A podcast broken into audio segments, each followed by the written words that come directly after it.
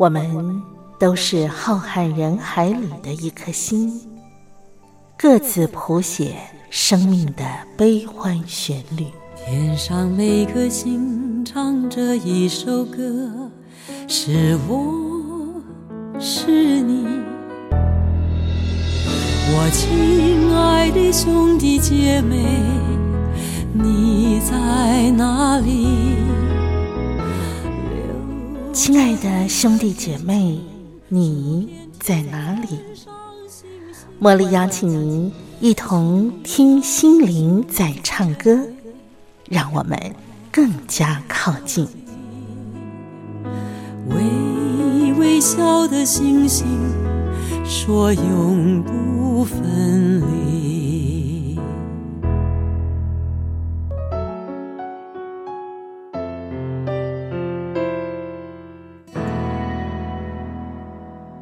听心灵在唱歌的好朋友，非常感谢您在每个星期一、星期二的清晨七点，或者是夜里头的十点，守候光华之声，和我共度一个小时的节目时光。在我们今天节目单元里头，茉莉为大家邀请到松音公司的人才培训顾问马玉红老师，让我们再次的欢迎他。玉红好，茉莉好，所有的听众朋友大家好。今天我们要在单元里头来跟听众朋友分享的这个主题呢，是安宁疗护。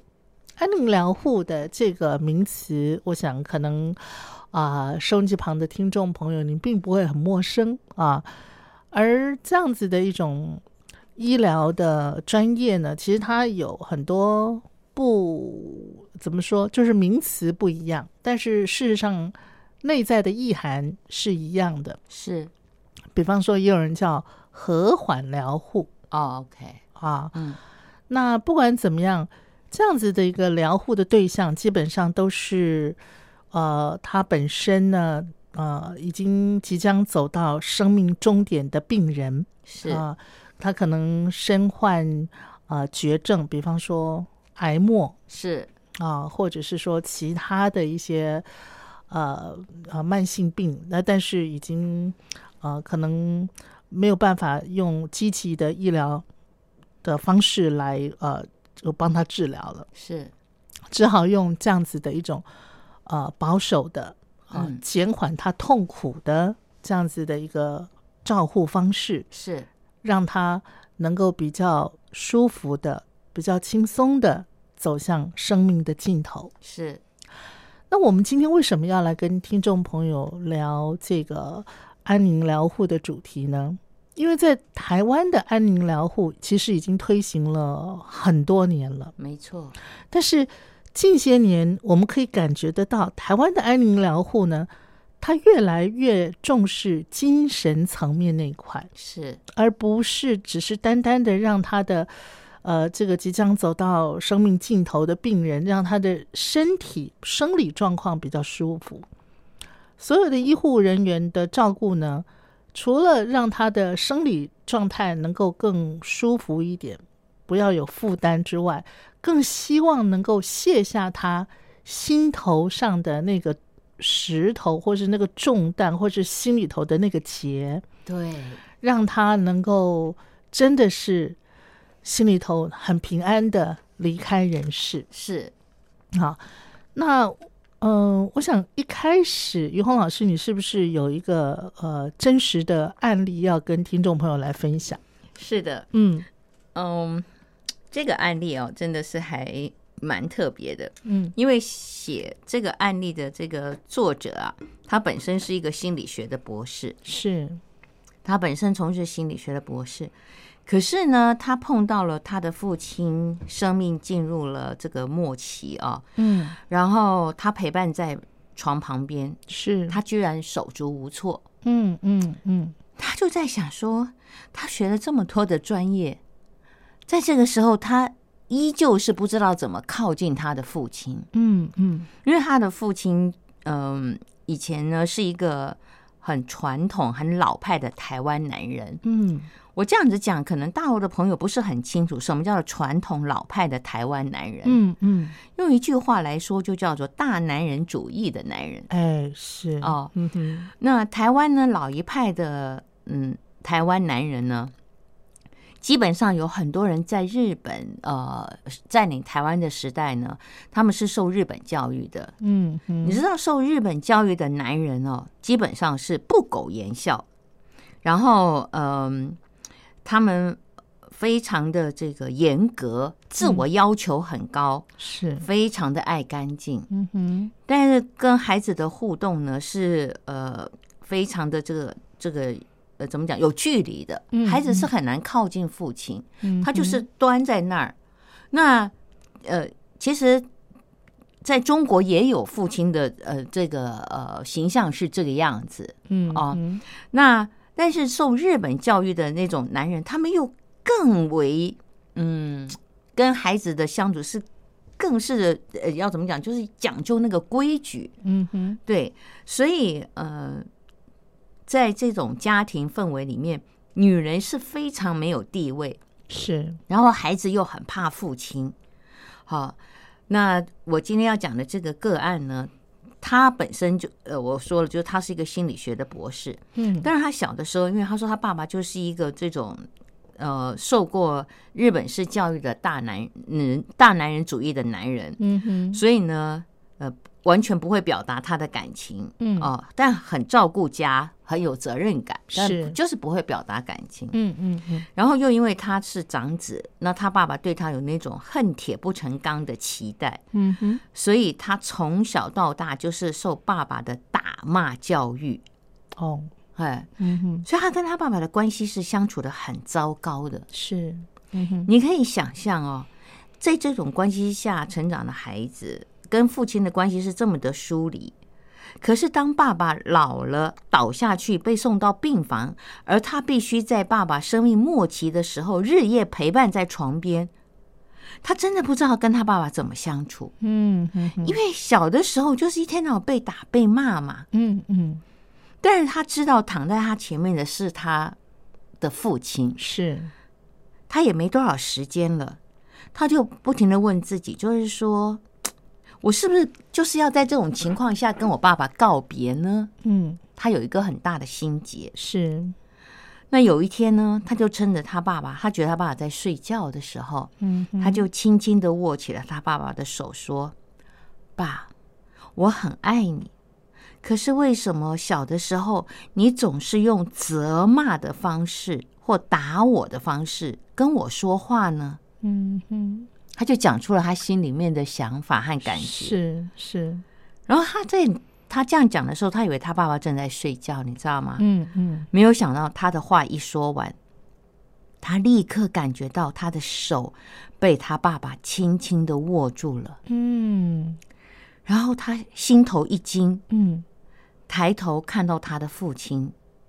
那个时候，他的父亲张开了眼睛，嗯流下了眼泪。嗯，哇，好感人的一幕哈，对，嗯哼哼，然后他说：“哇，原来我爸爸并没有真正的睡着，其实他爸也是装睡，也不知道跟他儿子说什么。嗯嗯，你知道，就是是两个人都在假装。对，但终于有一个人，他儿子愿意先敞开心，跟他爸爸说他心里的话。是，然后他说：“我真的没有想到这个意外，让我们父子之间把话说开，嗯。然后让常年悬在父亲和我之间的紧绷情绪，终于有机会疏解开来。”然后他说，他明显的感受到他的父亲虽然还是很虚弱的躺在床上，但是他父亲的心灵状态，还有他的身体状态，嗯，都出现了一种心事已了的放松。嗯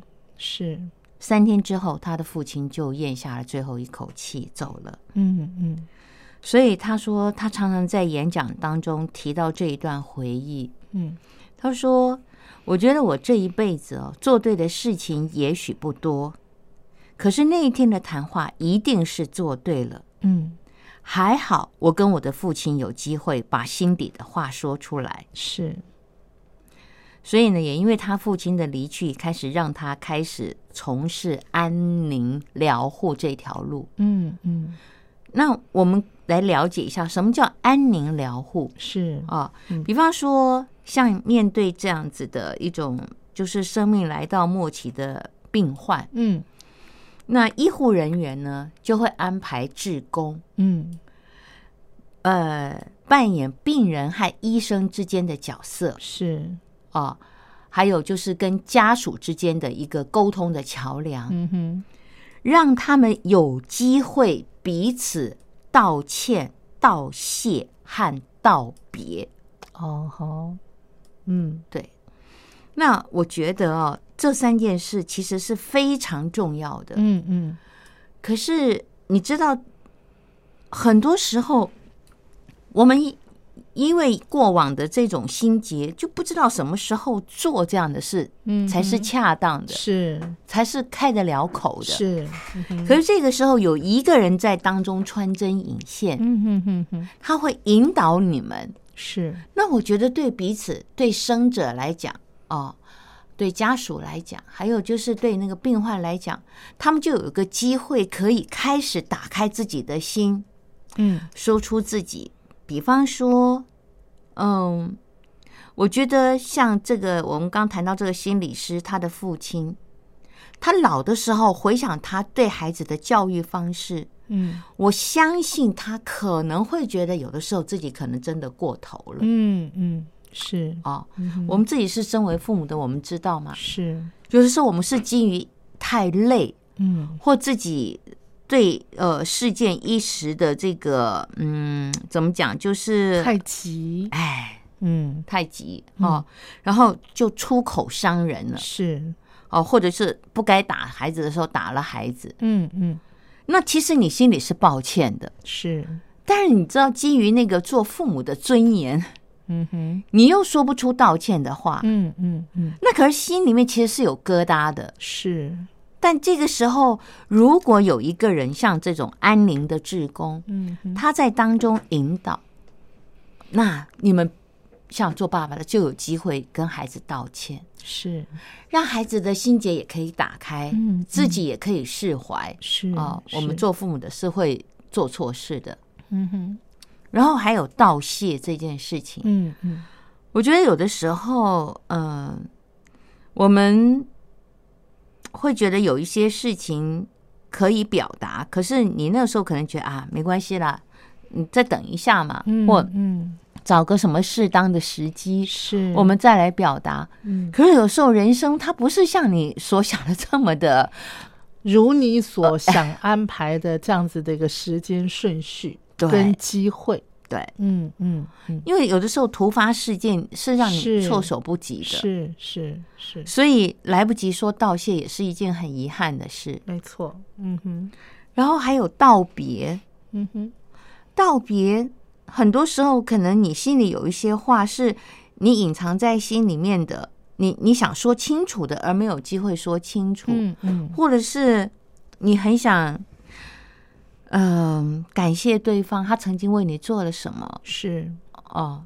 那如果你有这个机会的话，我觉得，嗯，即便你知道你眼前的这个你所爱的人他会离去，但是你们今彼此心中没有未了事宜，嗯嗯。这都会是一个圆满的结束。嗯哼。那讲到这里呢，就让我想到我的父亲他是猝死，是，我还记得他是呃要去装那个心脏支架，对然后进手术房，对，在手术台上就过世了，对不对对？嗯哼嗯哼所以我每次看到这样类似的报道的时候，我都会觉得，如果他们有机会，要好好的把握这样的机会。没错，嗯哼嗯因为当我的父亲猝死的时候，我真的觉得我最大的遗憾是，我没有机会像这个我今天分享这个作者，嗯哼告诉我的父亲是我是多么的感谢他在有生之年，是，嗯，给予我们的爱和守护。嗯哼那可能对做父母的他们也也会觉得，哎，有些事他们想做得更好，而没有机会做得更好，他们也有遗憾。嗯哼哼，那如果在这个时候我们有机会可以，而有个机会表达，我觉得这会是一件很美的事。对。嗯哼哼，身为父母有他的期待，也有他的遗憾。是，那身为子女的我们，也有我们的期待，也有我们想跟父母表达的爱。嗯哼，可是就这样子，我我没有机会了。嗯哼，是，所以我每次想到这一点，我都觉得好遗憾。所以看到安宁疗护的时候，我就觉得这是一个好好圆满，可以让逝者呃没有遗憾的离开，嗯嗯，嗯也让生者可以非常的安心。是，嗯、你们之间没有心结了，嗯哼，你们你们之间就是只有彼此的祝福和感谢，嗯哼，这是一件多么美好的事情。是。我们先听一段音乐啊，音乐过后呢，我也想跟听众朋友分享我自己的一个亲身经验啊，我的父亲跟母亲过世的时候啊的一些亲身经验。来，我们先听一段好听的音乐。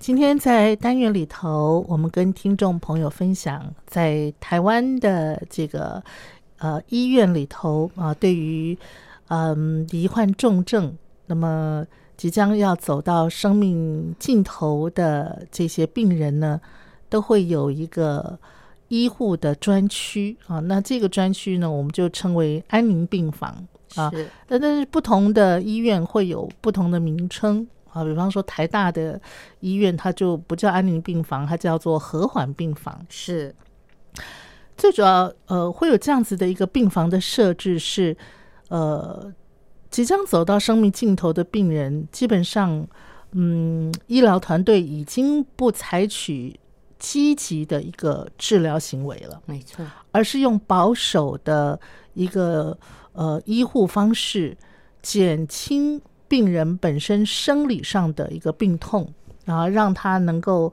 呃比较自在的走完人生的旅程。那在台湾的这些不管称作安宁病房或是和缓病房的这些医疗的团队，他们现在呢更着重的是不单单要减轻病患他生理方面的这个负担，更重要的是也要卸下他心理上面的一些沉重的负担或者是心结，是。让他能够走得更安详。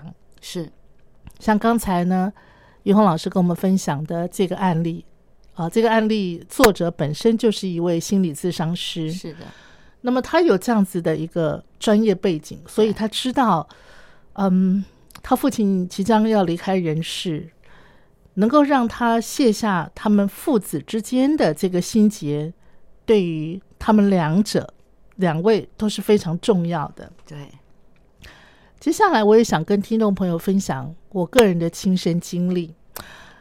我妹妹她本身是医护人员，她是一位护士，是所以呢，她对于像台湾这种医疗环境、安宁病房的啊呃他们的一个宗旨啊，或者是照顾呃罹患绝症、即将走到生命尽头的呃这些病人。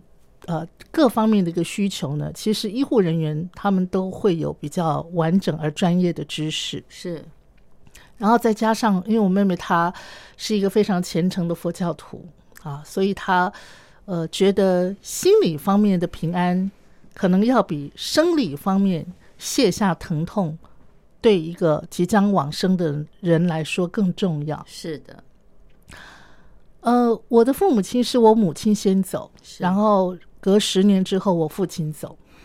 我母亲是因为胰脏癌而过世的，是她生命的最后一个月就是在和缓病房过世的。嗯，我还记得她刚开始住进和缓病房的时候，啊，那个时候呢，嗯，我们大家就已经知道说，那就是要陪伴妈妈走完人生道路了。是。啊，那和缓病房的医生每天都会来巡房，嗯。啊，巡房呢，基本上呢，他就是来呃跟我母亲聊聊天。啊。那透过聊天，其实他我觉得他们就是扮演咨商师的角色，嗯。来聊天，然后呢，呃，来呃了解他身体哪里不舒服，嗯啊，那更重要的是，他会呃，因为有的时候不是我在，就是我妹在，我我爸爸也会在，然后他就会问我妈妈说，呃，你有没有想要看哪个亲戚朋友啊？啊，然后然后跟我跟我妈妈聊天，那透过我妈妈的一个嗯，她可能怎么样的表达，那我们在旁边就听到了，嗯嗯。就会帮她安排。嗯。好，然后因为我妹妹她本身是护理人员嘛，所以她除了照顾我妈妈身体的这个病痛之外，我觉得我妹妹也很懂得怎么样适时的看状况，然后会呃询问我妈妈各方面心理的一个状态，然后再加上从小老实说，我妹妹跟我妈妈也是比较亲近的啦，嗯嗯。所以我妈妈呃，她的所有的后事的安排，其实都是透过我妹妹跟我妈妈聊天聊的。嗯，比方说，我妹妹她就会用嗯聊天慢慢聊聊聊，然后就会问她说：“那妈妈，如果哪一天你走了，你会希望用什么方式走？嗯啊，因为像现在。呃，这个火葬很普遍呐、然后我妈就会跟她说：“我不要火葬，我讨厌那个烧的感觉。嗯啊，然后我们就确定说，哦，那所以妈妈，你将来百年之后就是要土葬。我妈说对，嗯，然后那个时候我们一知道就要赶快积极的去找墓地啊，因为那个墓地不是很好找的对，所以我觉得，嗯，如果有这方面专业的时候，其实对于很多的一些安排上来讲，你就不会措手不及。嗯然后你也可以透过聊天，然后让像我妈妈她是胰脏癌，可是从发现确诊是胰脏癌的时候，那个时候她面临到她要不要开刀。嗯那个时候我妈妈已经八十三岁了嘛，然后我们我跟我妹妹两个就跟我妈妈讨论，嗯就是开刀会有什么风险，不开刀可能最后演变成什么样子。但是因为妈妈年年纪大了，我们担心你开刀你经不住麻药，嗯也有人在开刀的时候，因为麻药呃那个那个剂量没有抓稳，是他就醒不过来。是我们都会担心这个。然后最后是因为我母亲她自己同意说，那她不要开刀，嗯然后和缓病房的医生也会过来跟他讲说，其实不开刀，嗯，也对你来讲身体各方面也会比较好，要不然你要经那个那个开刀那个折磨这样子。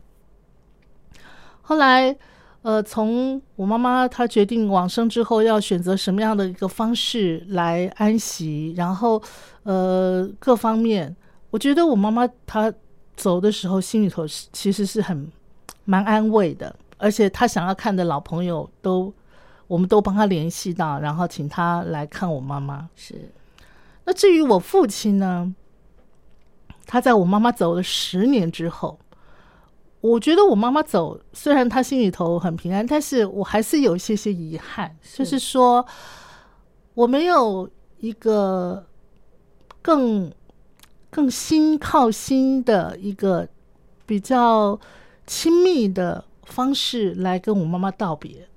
但是跟我父亲的这一段呢，哎，这个部分我们我觉得我们就做得更细致。嗯嗯我父亲是高寿，一百岁走的。那呃，其实他快走的前一两个月，我跟我妹妹两个人就开始彼此讨论，我们觉得爸爸的那个生命迹象越来越弱，虽然他还是意识很清楚，可是那个时候我妹妹就会跟我爸爸聊天了。我我我也是每天会去陪我爸爸，我妹妹就会跟我老爸说：“老爸，年纪大了，我们总有一天要离开哈，你也知道。然后如果真的你觉得你很累，那你就睡吧，没关系，嗯哈。那个我们就换一个健康的、年轻的身体再回来都可以。嗯啊，然后同时我妹妹也跟我讲，因为我妹，呃，我妹妹她，我们两个姐妹啊，我妹妹跟我妈妈比较亲近，我跟我爸爸比较亲近。大概我爸爸走之前的半个月，我妹妹就跟我说：“姐，你找个时间，我们也在，然后你跟老爸好好道别。哦你可不可以代替我，我们全家跟老爸说一说对他的感谢？哎呀，真好，真好，然后我就说好。我还记得那时候我在上班，我特地让自己请了半天假，然后找一个咖啡厅，因为我想要把对父亲的感谢比较有系统的把它嗯整理出来。啊，那那那次还蛮丢脸的，我就在那个咖啡厅里头一边写一边哭，这样子。我想周边的人一定觉得我干嘛了哈，可是我就把它整个整理出来，整理出来以后，我就打电话给我妹说，我整理好了，我们今天晚上跟老爸道谢这样子。然后那天晚上，我妹妹下班，我我也从家里头去我爸那儿，然后我们就围在老爸的那个，因为那时候我我爸爸他每天还是坐着他的轮椅啊，这样，我们就围在他的轮椅旁边，然后我就跟他说：“老爸，我今天想跟你说一说我心里头的话，好不好？”然后我爸说：“好啊。”然后我就把我整理的那段对他的感谢，他对我们家的守护、付出，然后对我跟我妹妹的照顾等等，还有他这一辈子他的为人处事带给我们的启发，带给我们的身教的影响。嗯，我觉得我嗯啊讲的蛮周延的，真好。但是。那然后我就看到我爸爸，他他听完了，我我大概讲了差不多十来分钟嘛哈。我爸爸听完了以后呢，他他头低着，然后沉默了大概十秒钟吧，然后他就把头缓缓抬起来说：“他说女儿啊，他说老爸很欣慰，可是我没有你说的这么好，可是我相信我我爸爸都听进去了。”嗯。这是可以带给我爸爸心里头很大很大的一个慰藉，嗯，也可以带给我跟我妹妹心里头很大很大的平安，嗯嗯，我觉得这个，呃，其实它是安宁疗护里头的一块，是，但是它已经慢慢影响到台湾很多的家人哈，很多家庭里头都懂得用这样子的一个方式，对，来跟即将离开人世的亲人。做一个互动，对，嗯，你知道我在听你讲这样的一段过程的时候，我觉得如果每一个往生者或每一个家庭，当他们面临到家里有人呃要告别的时候，能有这样像你跟你爸爸之间这么圆满的一段过程，这以后会是他人生当中最美的回忆，而不是。遗憾，有太多的家庭是遗憾的，是是，所以您刚才一开始的时候就说，在台湾的医院里头，安宁病房或者和缓病房，他们现在嗯积极的在宣导，就是跟即将往生的家人做道谢，对，道歉，还有道别，还有道别，对，我觉得这真的是非常重要。非常非常重要，对，嗯嗯，这是我的故事，是。那呃，我们听到好听的音乐，待会儿再继续聊，好的。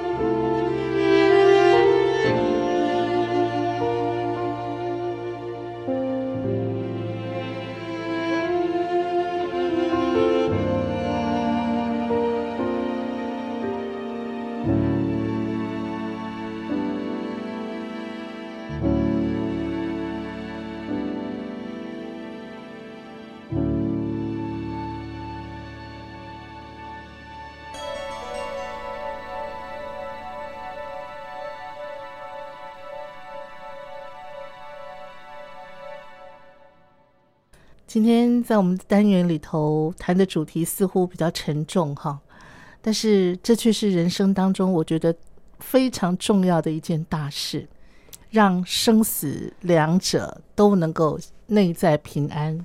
嗯，对，其实，呃，如果在早些年十几二十年前，有茉莉刚刚所说的，呃，这么好的一个安宁疗护的过程，嗯呃，与呃这个生命末期的人有道歉、道谢、道别这样的一种安排的话，嗯。我刚才听茉莉讲的时候，我就在想说，那我对于呃我的母亲就不会有这么多的内疚和自责，嗯，怎么说？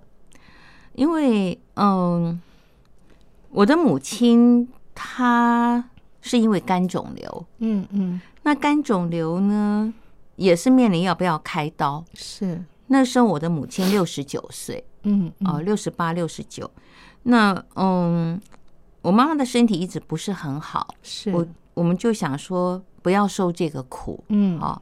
当时医生是叫我要开刀，要开刀，对。嗯。但我我我觉得开那个大刀，这样他那个是从整个胸腔骨要锯开，因为要、嗯要要把肝脏有肿瘤部分切掉，嗯我觉得那太可怕了，嗯我我我舍不得，嗯我就说妈，我们用别的方式。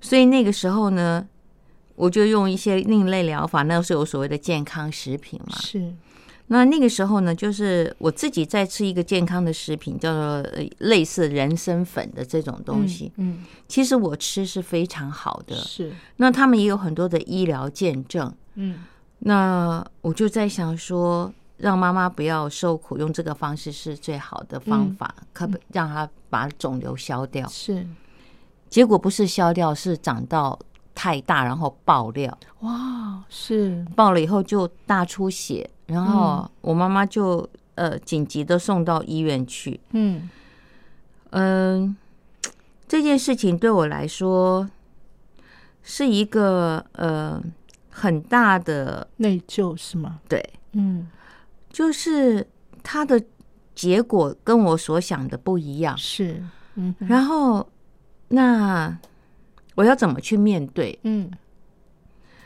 呃，所以在我妈妈在嗯、后后期，就是他他就是大出血以后，后来有救回来，救回来以后就用栓塞的方式，是。就是把它破掉的那个地方绑起来，嗯嗯嗯。绑起来以后，呃，但是后来的状况就是，呃，还是不太好，嗯。他的身体就在呃水肿当中，嗯嗯。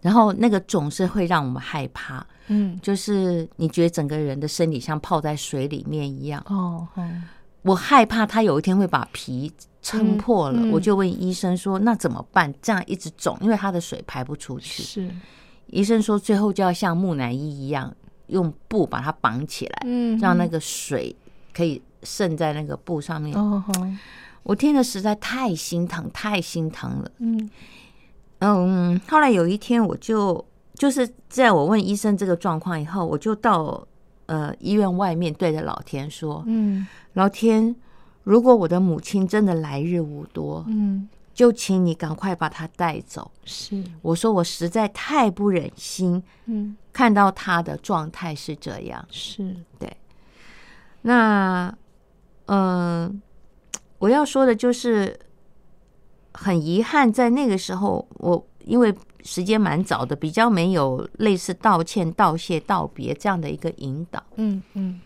所以对我的母亲，我没有机会表达对她的感谢。是，对，那我还记得，呃，有一天我的母亲她咳嗽咳得很厉害，嗯那时候嗯。我正在吃饭，是，然后因为我过往跟我妈妈有一些心结，嗯，没有机会解开，是，所以我想到那件事的时候，我都觉得。在那个当下，我没有办法原谅我自己。在过往，如果没有走心灵成长的课，嗯我记得我妈那天咳嗽咳得很厉害，可是我我觉得那个时候，我我的感觉就是，她好像在用这样的方式嗯来期望能够得到我的安慰，嗯就是说妈你怎么了？什么的这样。是是，可是我可以感觉到那个我今天分享那个呃心理咨询师，他那他的心在那个地方很难靠近母亲，嗯哼，因为小的时候就是有太多这样子的一种心结，嗯。你你没有办法化解，因为小的时候我觉得我已经给到干了，嗯嗯，我给到嗯不知道还可以给什么，是，然后可是感觉到这个时候母亲她好像还是想再跟你要些什么，嗯。你知道你的心我的心里那个时候是有一些生气的，嗯嗯。嗯、然后呃，可是你真的没有想到，就是过不了几天，嗯。他就真的走了。嗯哼哼，对。嗯。所以当他走了以后，我的自责很深，嗯哼，我没有办法原谅我自己，为什么在他呃很软弱、很需要我的时候，嗯。我还在我的坚持里面，嗯。没有办法给出他所要的。嗯。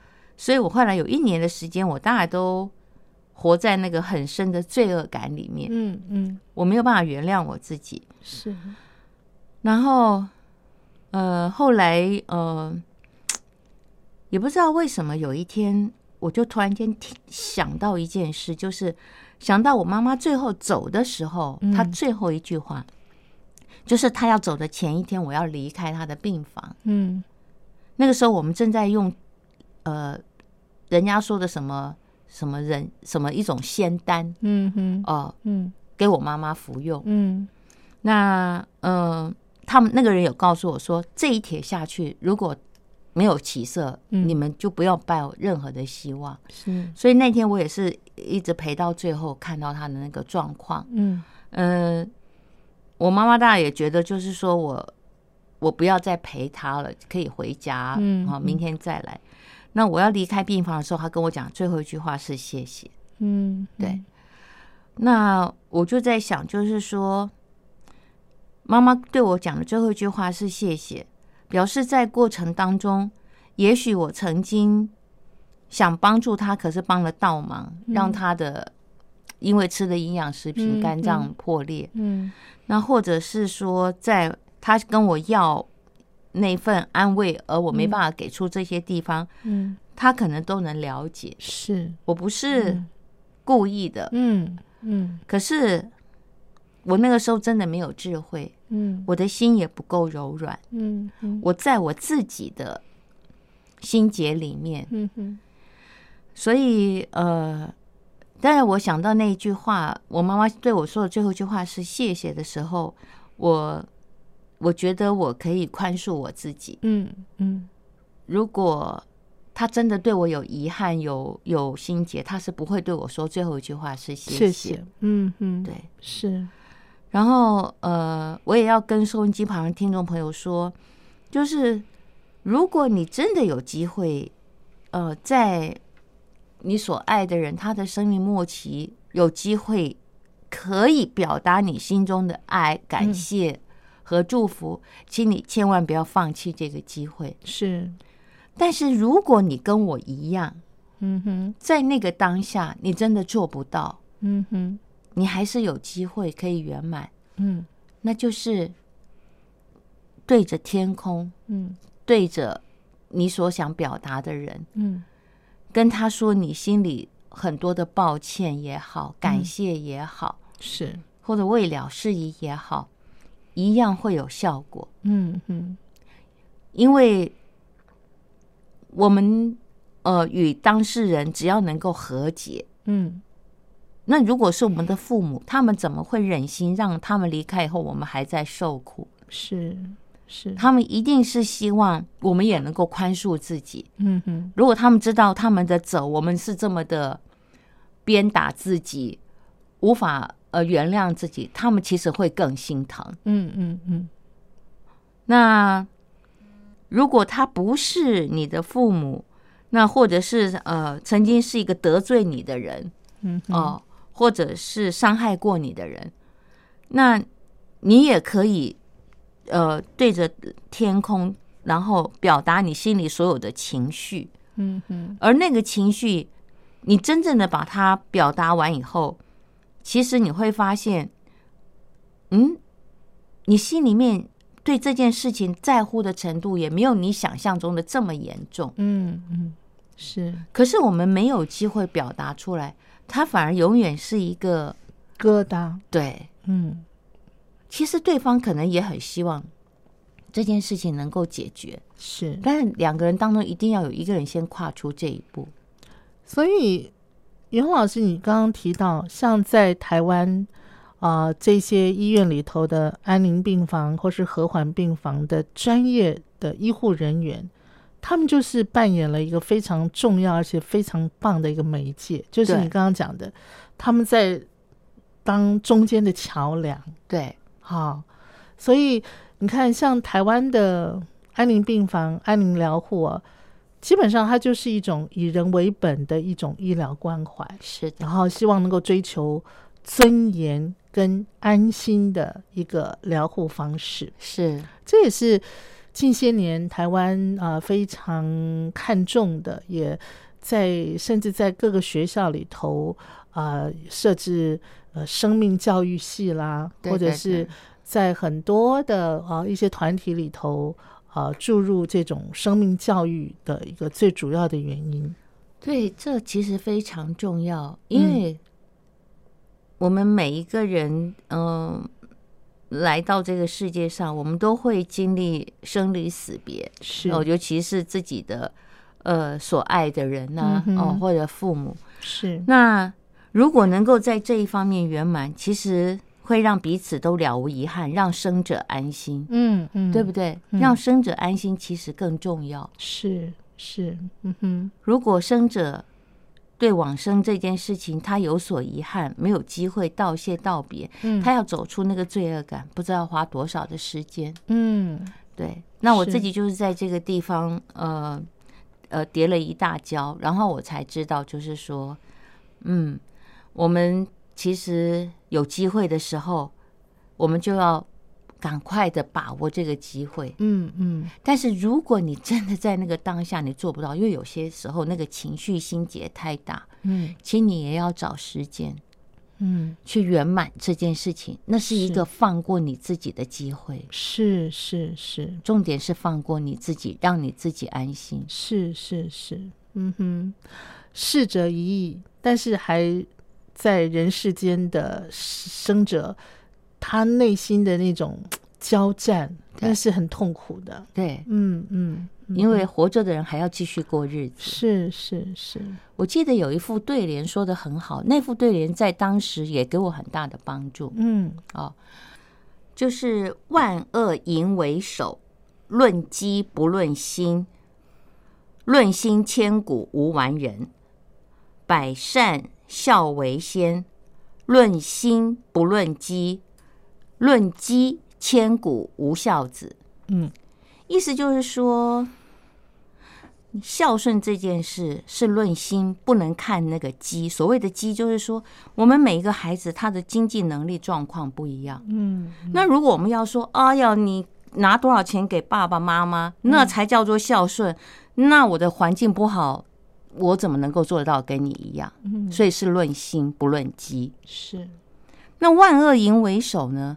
那起心动念，有的时候看到美女帅哥，难免会觉得多看两眼，欣赏一下。嗯那你不能说，哎呀，你动了这个心，你就是呃不善之人，这样子的话就太严苛了。所以他说，那就千古无完人了。嗯所以我是因为真的看到这句话，我想到啊，当初其实我对母亲，我我我要提供这样的营养食品给她，我就问我自己，于红，你当初提供这样的营养食品给妈妈吃，你这份心在哪里？嗯那我就问我的初心，真的是为了妈妈好？嗯那我想，既然是为了妈妈好，这样的结果，妈妈她一定能够接受，她不会怪你。嗯嗯，所以我觉得是论心不论机，是对，我们要嗯看的是那份心，不是看结果。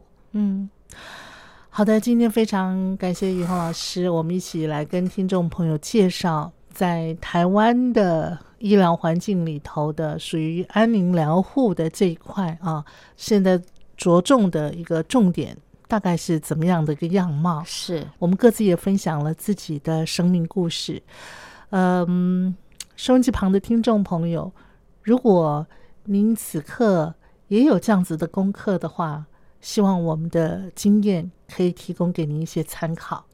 对，嗯，道谢、道歉、道别。是好的，感谢于红老师。那我们今天节目就进行到这了，老师，我们下一回节目当中再聚喽，再聚，拜拜。